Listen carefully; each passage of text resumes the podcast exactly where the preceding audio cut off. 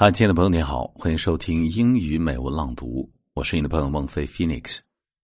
最近呢，教育方面的改革特别大，所以今天和你分享的文章叫做《教育好自己的孩子是你最重要的事业》。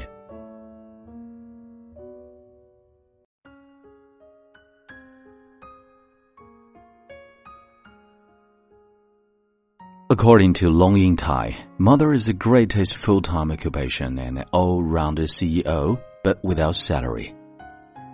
Handing everything of a child to teachers is the most irresponsible act of parents. However, responsible and nice the teachers are, they cannot promise to possess the following qualities. Number one, teachers can guarantee good moralities and behaviors of your child. And number two, they can't provide your child with good habits.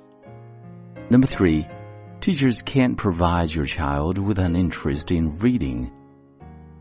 Number four, they can't cultivate the spirits of your child.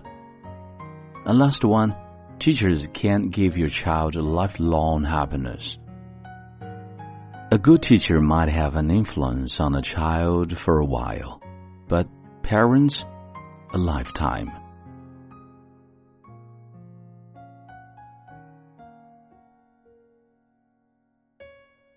你现在收听到的是英语美文朗读。